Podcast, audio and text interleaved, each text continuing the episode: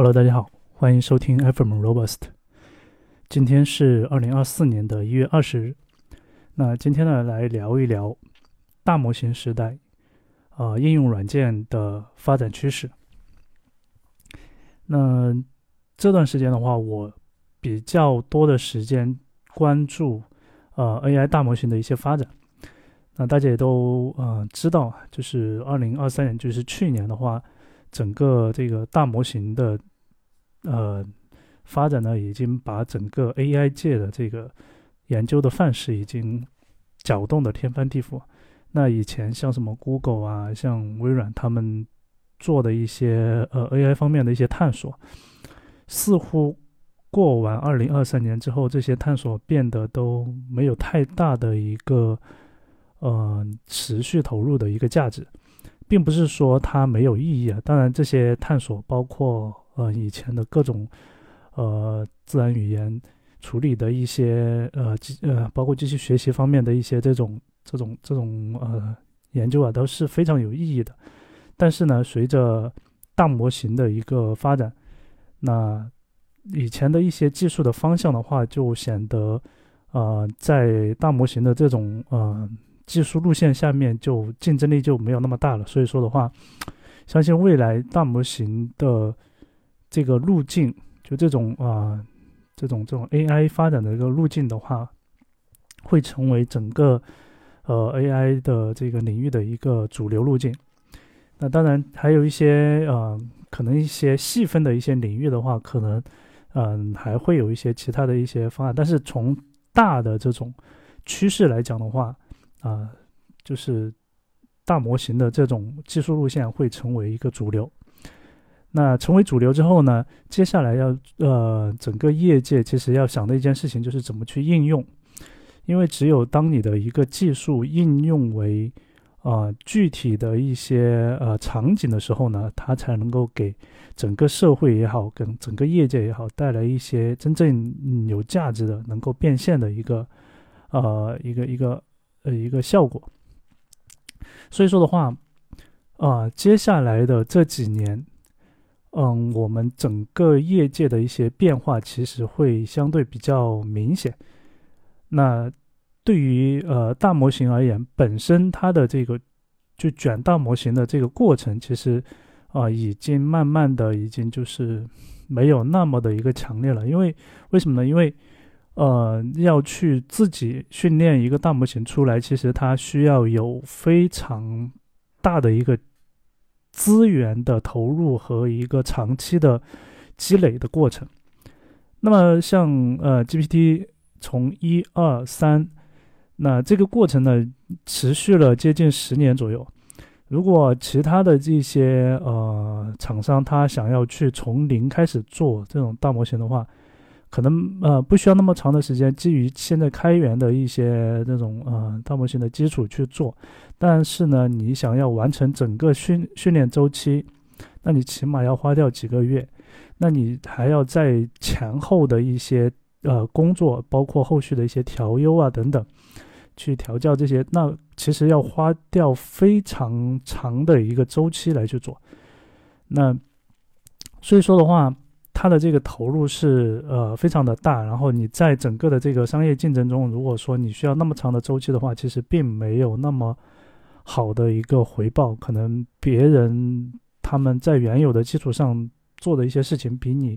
呃吭哧吭哧做完以后得到的这个效果会更加的好。而且的话，其实呃业界有一个点，就是呃大家都在思考的一个点，就是我们需要有那么多的大模型吗？其实呢，大模型这个东西呢，它，嗯，一旦形成这个模型的一个，就已经落地成为一个模型文件之后呢，它不需要再去对它做过多的一个调整。模型在我们整个的一个呃一个一个应用的这个架构里面，其实它呢主要做的一件事情，它是去理解你的。呃，输入就是理解人自然语言的一个输入，能够理解说，OK，用户他想要做什么事情，然后呢，给到我们后续的这套系统，它它能够知道说哦，用户他要做什么事情。像我们以前在很呃，在不说很早吧，就是可能几年前吧，甚至两年前，那当用户他在和这个呃我们的这个系统，就是机器去做交互的时候呢，其实机器很难理解说用户的真实意图是什么，因为人的自然语言里面带有了很多的因素，包括什么语气啊、感情啊，包括这个呃一个。呃，文文字它的这种呃一词多义啊等等，还还有在上下不同的这个呃上下文里面，它所要表达的意思其实是完全不一样的。所以说的话，机器它其实很难去呃把握到用户的真实意图。所以说的话，呃，在之前的这个机人机的这个交互过程中呢，一定要让呃用户按照机器的设定。来去做一件事情，那这样的话，机器才能够理解用户他要做什么事情，或者说他不是理解，他都是你在我的这个呃我的一个一个呃给你划定好的一个范围内，然后你有固定的一个步骤，那你按照这个步骤来做，我就知道我要做什么事情。但是大大语言模型出来之后呢，哎，我们发现。就是我们的系统要去理解用户的意图，它不一定是按照以前的那样的一个逻辑去做了。就是通过大模型之后呢，用户他可以用自然语言表达自己想要做什么事情。那我们的系统呢，它可以基于大模型给出的结果来知道说用户他想要做什么事情。那既然知道了用户想要做什么事情，我就能够按照用户的这个想法呢来去完成后续的一系列的操作。比如说，用户说：“我想要去订一张今天从哪里飞到哪里的一张机票，我希望这个时间要短，价格要低，对吧？”那就如此简单的一句话，对于我们以前来讲的话。其实机器它很难去理解用户这一刻他想要表达的意思，因为用户他可能，他他这里面其实有包括了很多个呃条件嘛，有这个起始的这个时间、地点，还有这个价格的这些因素。那么我们以前怎么做法呢？以前就是把这些我们作为人能考虑到的一些因素呢，全部列出来，让用户去进行选择。然后选择以后呢，给到用户一系列的备选项，让用户自己去挑选，他可以选择哪一个，然后呢再来完成下单、付款等一系列的这个操作。那这个呢，都是基于我们的人机交互，它在每一个环节点上面不知道用户他的一个目的是什么。那当然有一些系统啊，他们有一些产品呢，他们就是说可能，哎，就产品经理他对用户的这种需求把握的更好一些，他就可以省掉中间的一些环节。那这样的一些产品呢，往往在竞争中就有一定的优势。所以说，你看我们在再早几年，就十年以前吧，就所有所有的这个这个 app，他们非常强调一个叫做用户体验的一个，或者叫做嗯，叫做叫做什么来着？嗯，用户可用性的一个东西，就是在我们早期的系统上面进行用户可用性的一个提升，哎，就能够让这个应用它能够有有有这个竞争优势。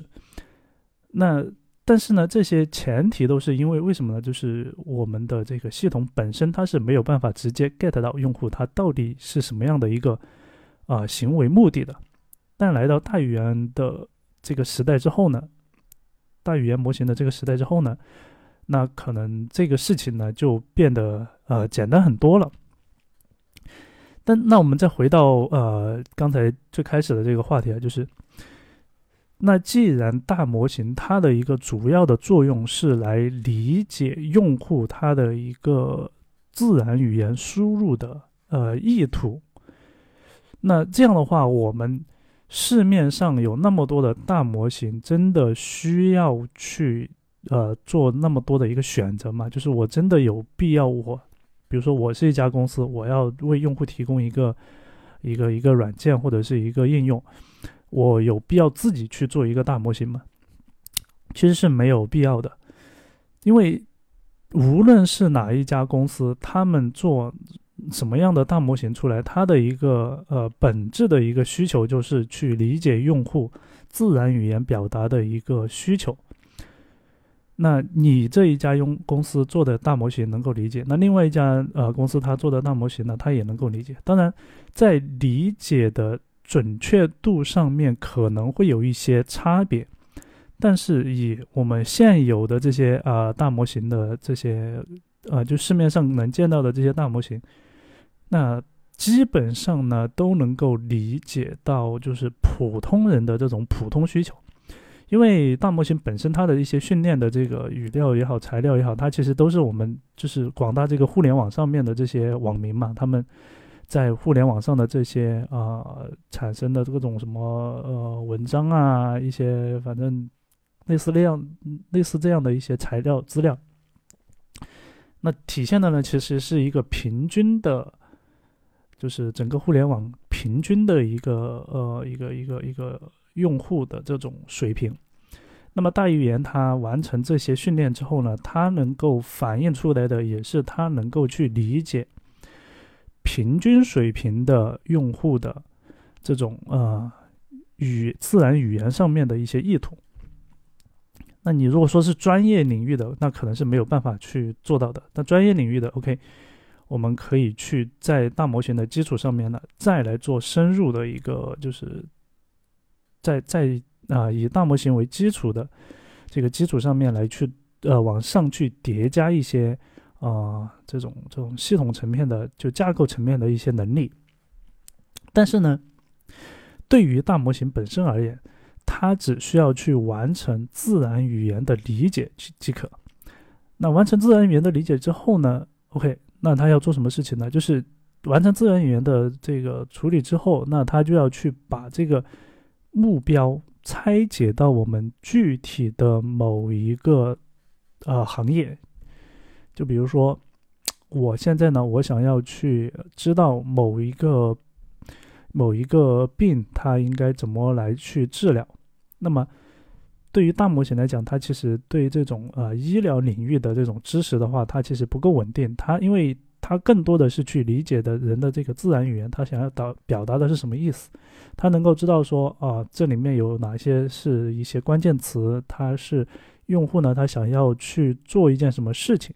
但是呢，这里面具体的一些怎么去怎么去做，它依赖于啊这个医疗领域的哪一些知识，它其实是不知道的，因为对于大模型来讲，刚刚才讲的是，它其实是一个就说网民的一个。平均的一个知识水平嘛，所以说的话，在大模型的作为呃这个底层的这个大模型的基础上面呢，我们还要能够让它拥有，就是呃固特定行业的这种啊知识或者是能力，就比如说刚才讲的这种医疗啊、农业呀、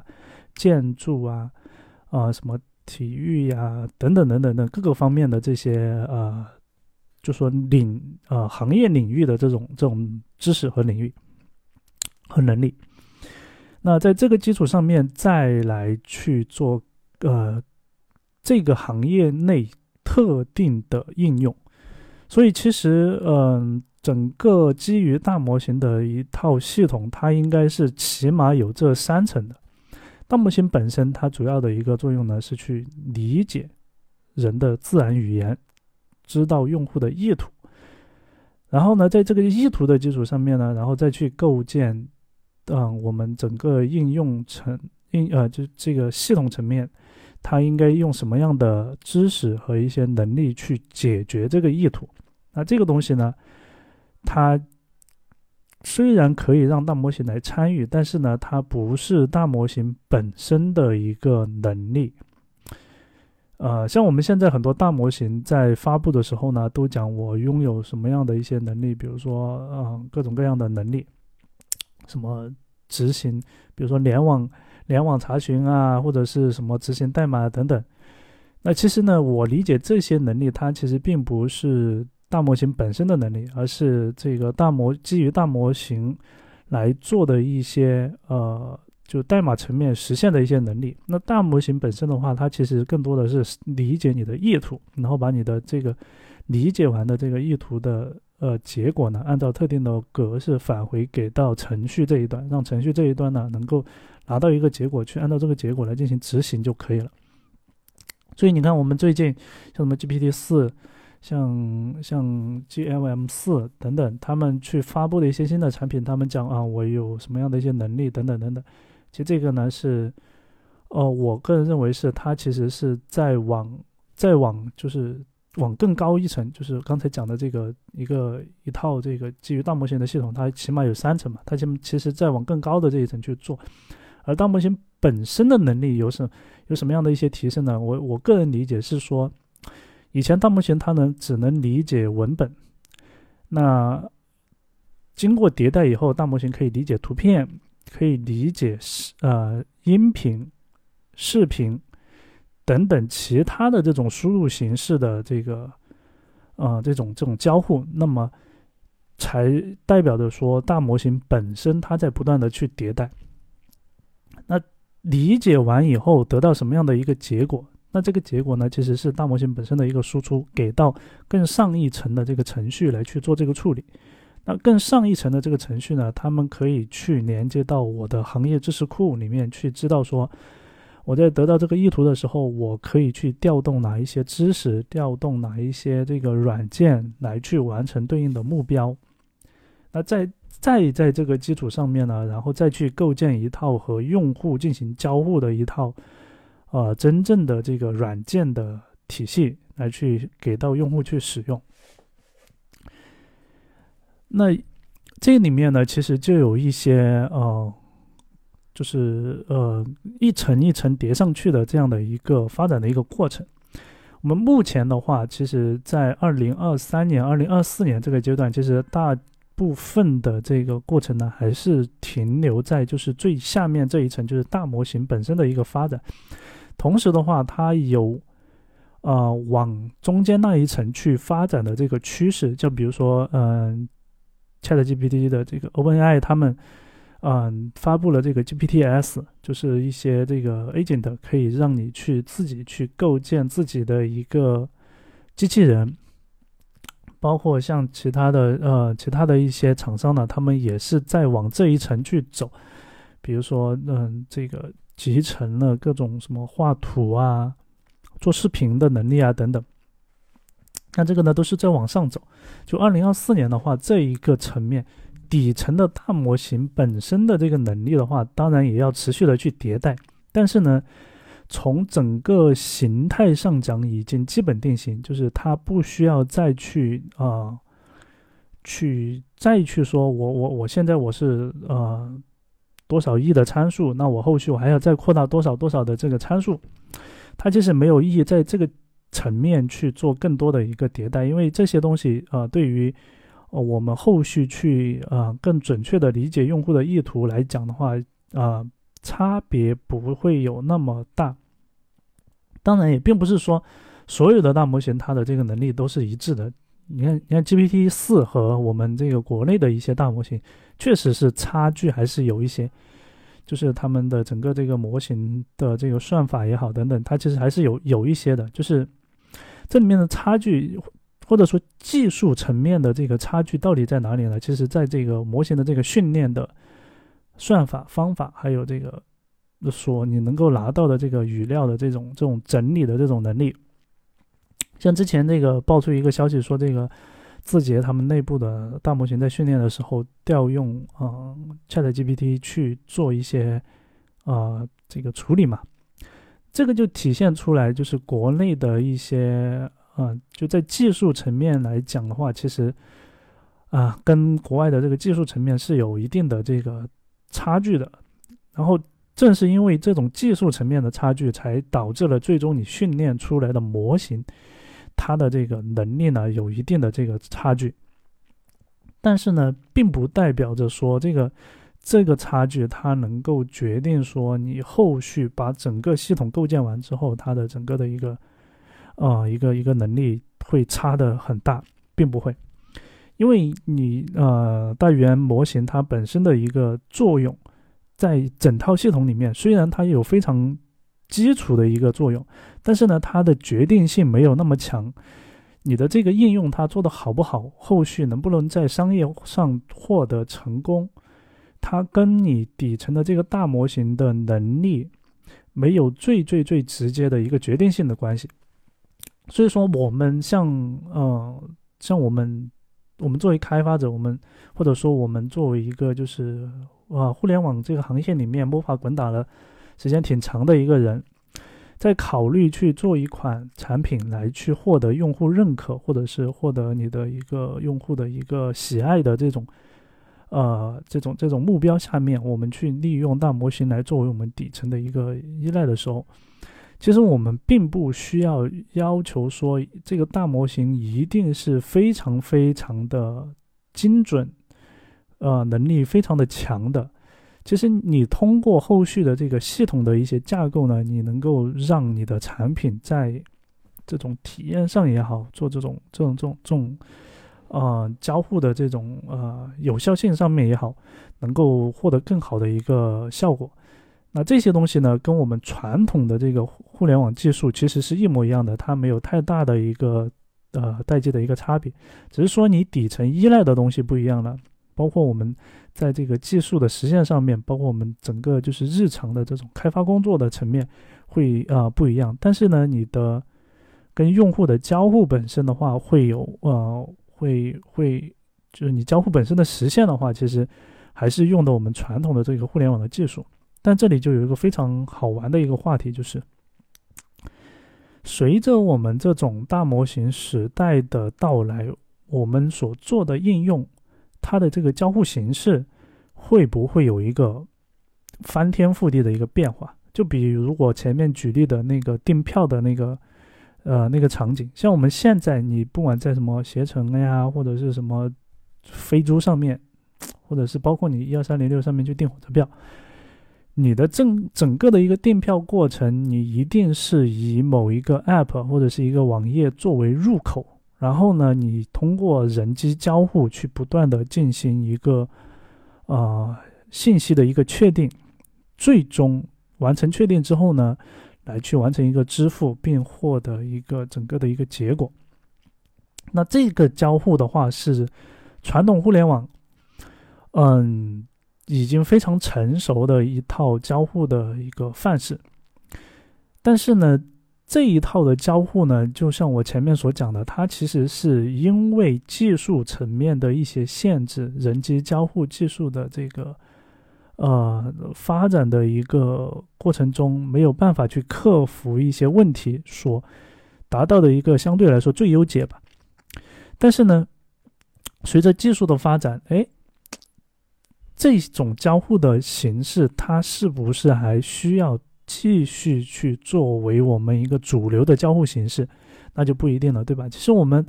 平时在呃看一些不管科幻片也好，还有像一些这个这个这个广告也好等等，其实我们有一个，就是我们几乎很多这个熟悉互联网的朋友脑海里面都有一个印象，就是说，像这种比如说订票啊、订餐厅啊、订花、订生日蛋糕啊等等，像这样的一些场景。我们完全可以通过和我们的，不管你是手机设备也好，还是其他的这种智能体设备也好，通过一句话，或者是几个和和这个智能体之间的几个问答，然后来去决定，呃，来去直接去实现一个下单，并且完成完成支付、完成购买整个过程，就是你可能整个的这个动作，比如说。呃，把谁谁谁，比如说我们以这个，呃，某个手机好了，比如说这个，呃，苹果手机啊，Siri 把这个 Siri 呼叫起来以后，然后我告诉他，我想要买什么什么的机票，然后是几点钟到几点钟，从哪里到哪里，希望它能够就是，呃，这个舒适度更好一些或者怎么样一些，然后呢，呃，Siri 它会给出一些呃提示，你。嗯，这里有一趟怎么怎么的一个飞机，然后你是否确呃确定要下单？那我说确定，OK，那就完成了，整个的一个交互呢就完成了。它不需要去在你的这个手机 App 打开以后，然后完成各种各样的点击动作之后呢，然后再来确认。包括支付，支付也是一样的。支付的话，你目前来讲，其实支付是因为涉及到安全的这一个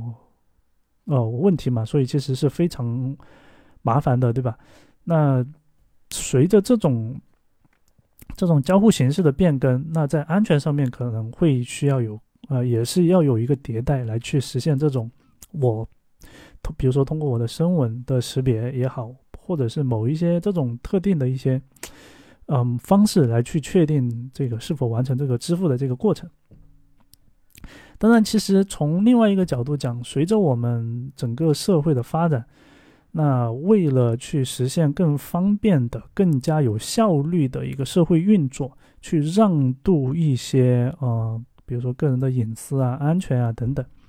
那这些东西其实也是可以的。就比如说支付这个事情，虽然它涉及到这个资金的安全，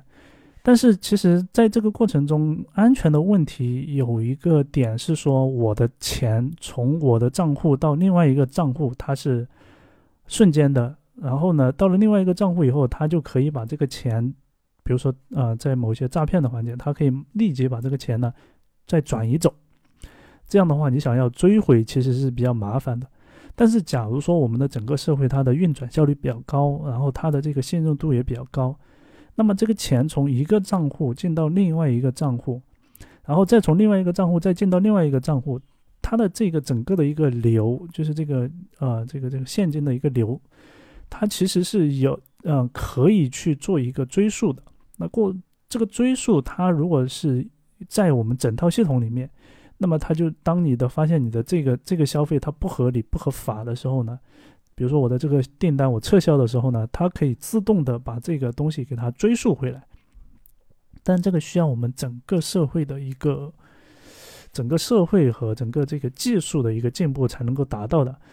只是说，当我们啊整个的这个技术能够做到这一步的时候，我们的整个交互形式在这个环节又可以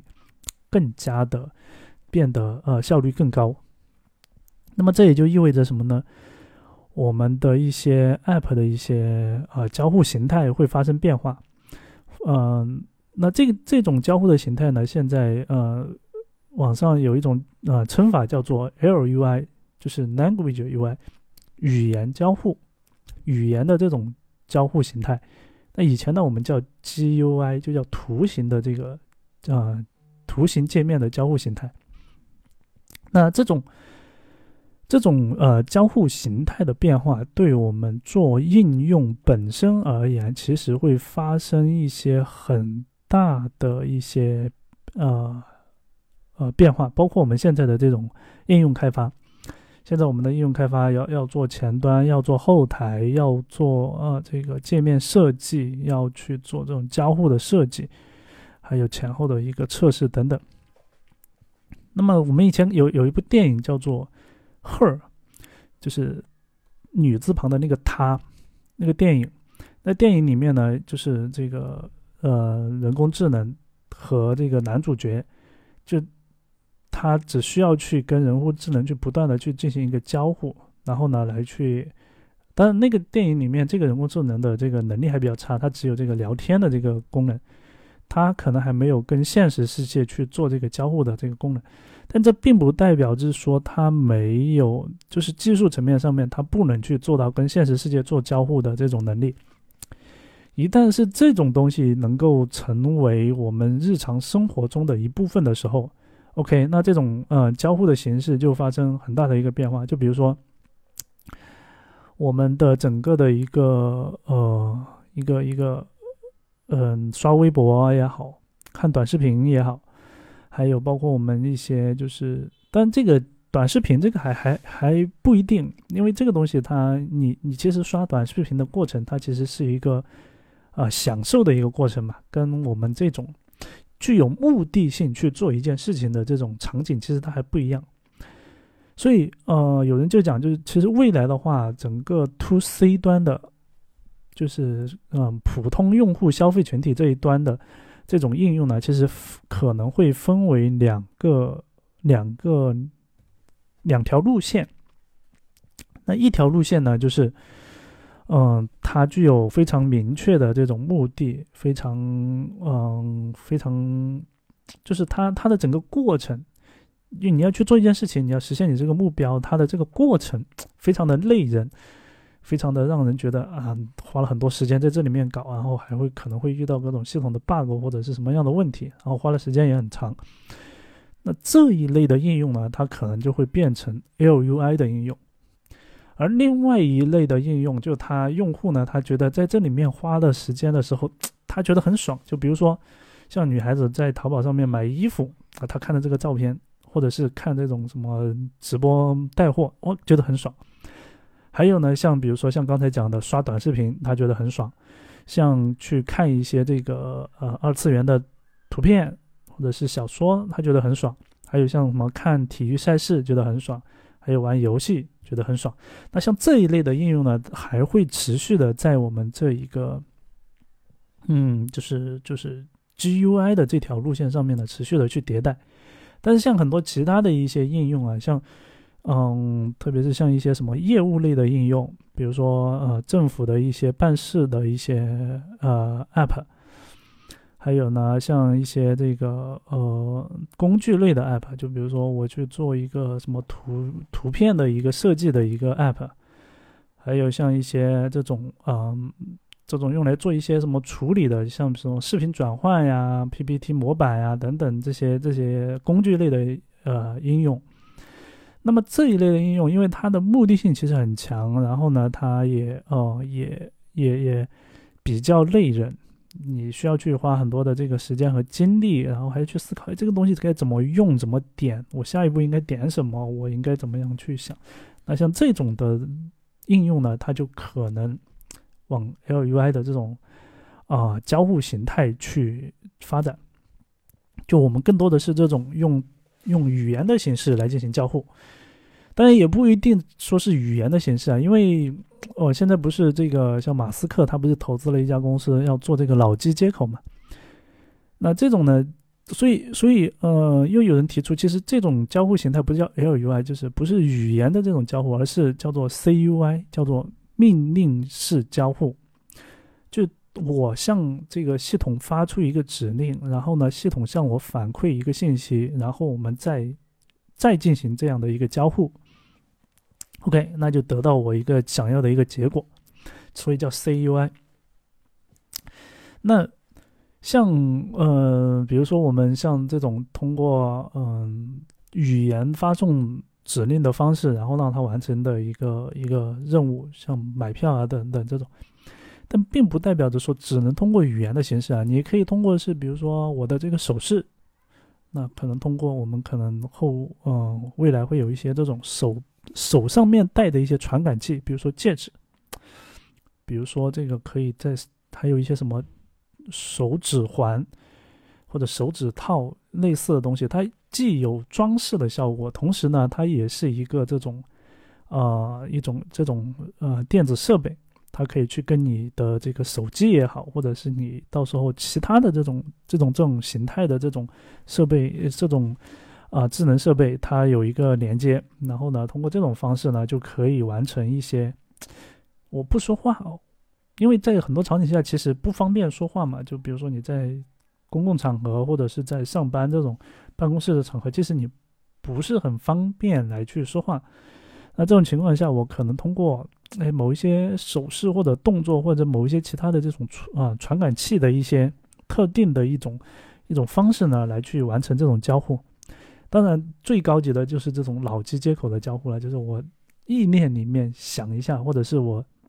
或者是你像现在这个呃 Apple 的 Version Pro，它可以做到就是通过你的眼球和你的手指的一个这种这种交互来去完成某些操作嘛。最高级的这种就是脑机接口嘛，对吧？就是我我意念中想一下，OK，它就能够完成。对应的交互，那当然这个是最高级的，但是这个呢，毕竟还是有一定的风险，就是，对吧？所以说的话，未来的这种啊应用的形态啊，会有一些有一些这种趋势在里面，而且这一种趋势的话，并不是说我们突然之间就有的，其实很早的时候就有人这么去想过，不然为什么有那么多的科幻电影，它是按照这个思路去做的这种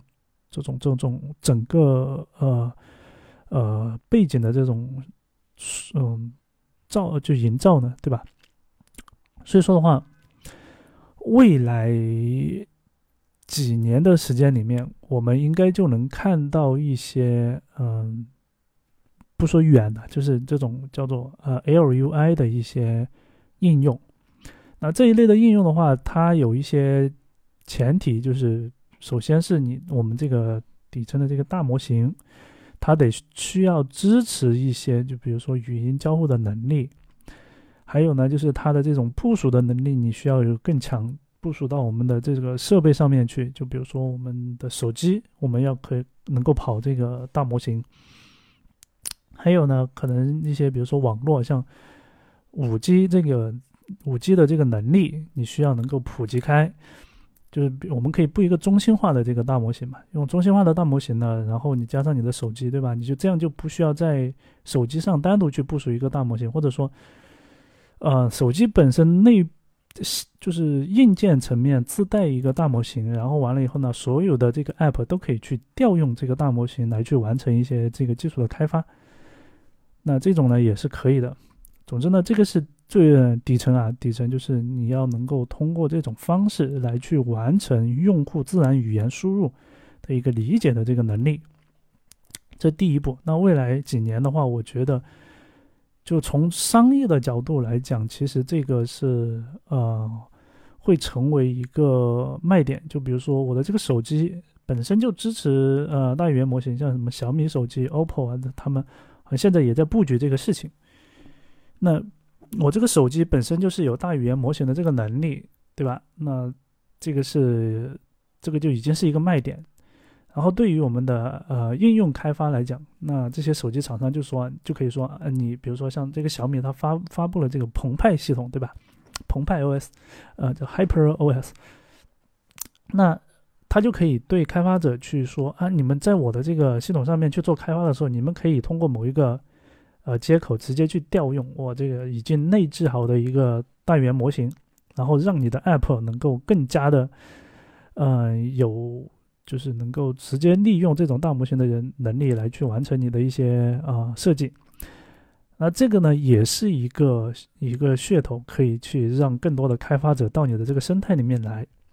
那对于这一类 App 来讲的话，它也是一个噱头，就是说，对于用户来讲，啊，我，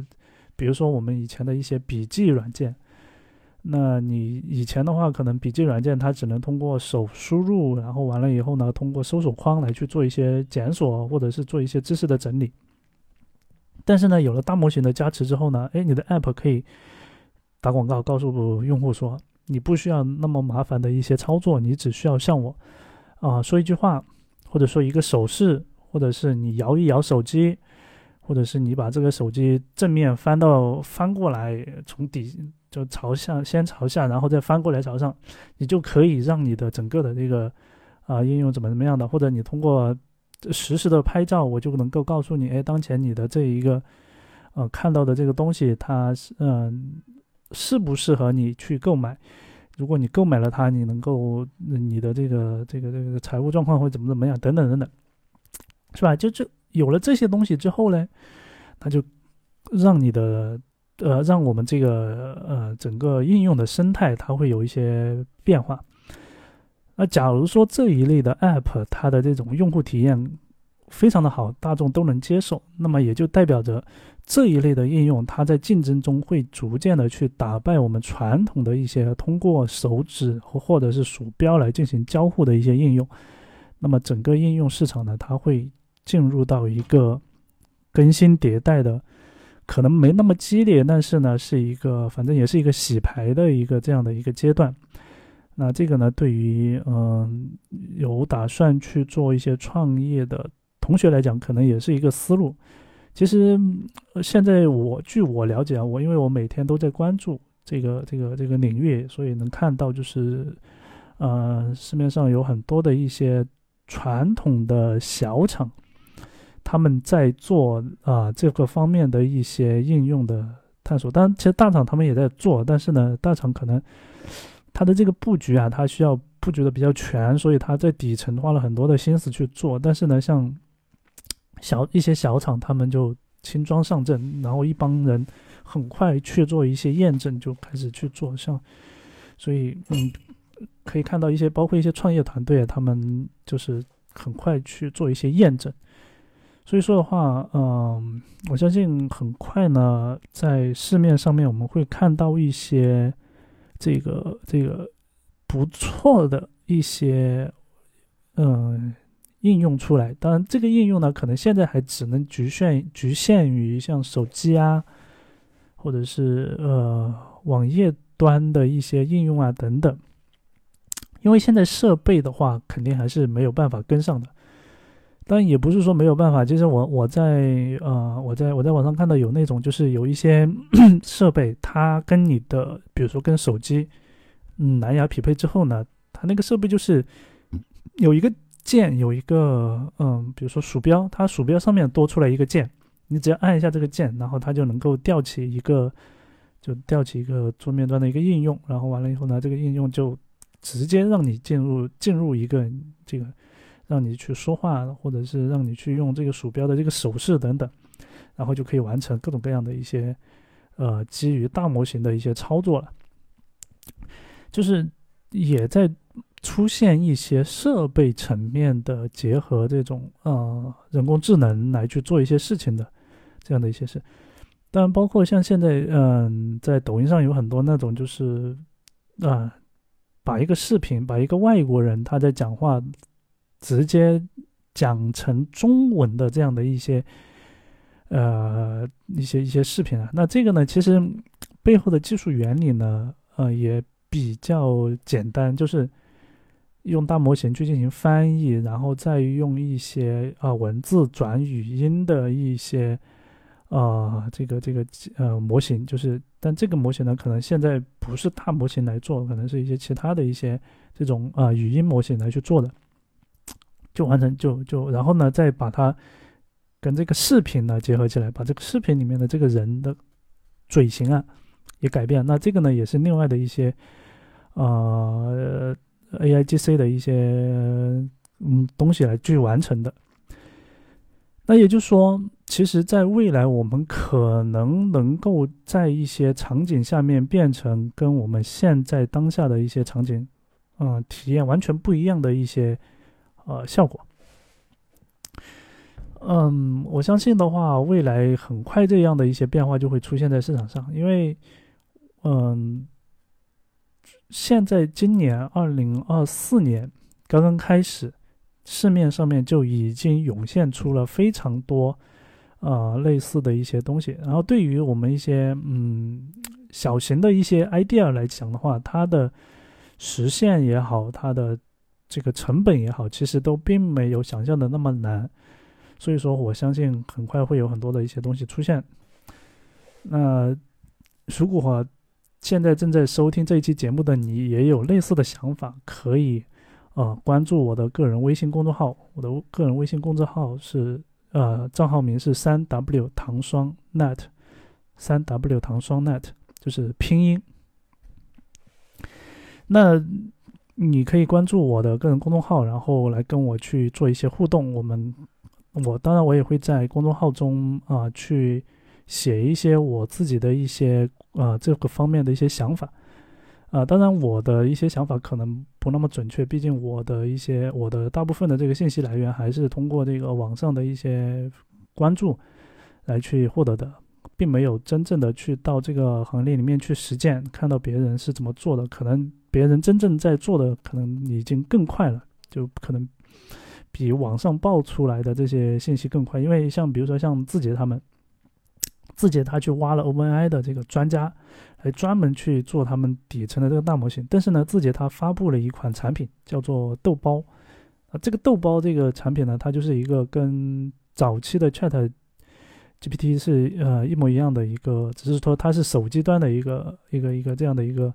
软件它的一个主要的一个功能呢，就是聊天。当然，它里面还有什么呢？还有，它就官方还提供了一些机器人，比如说生成图片，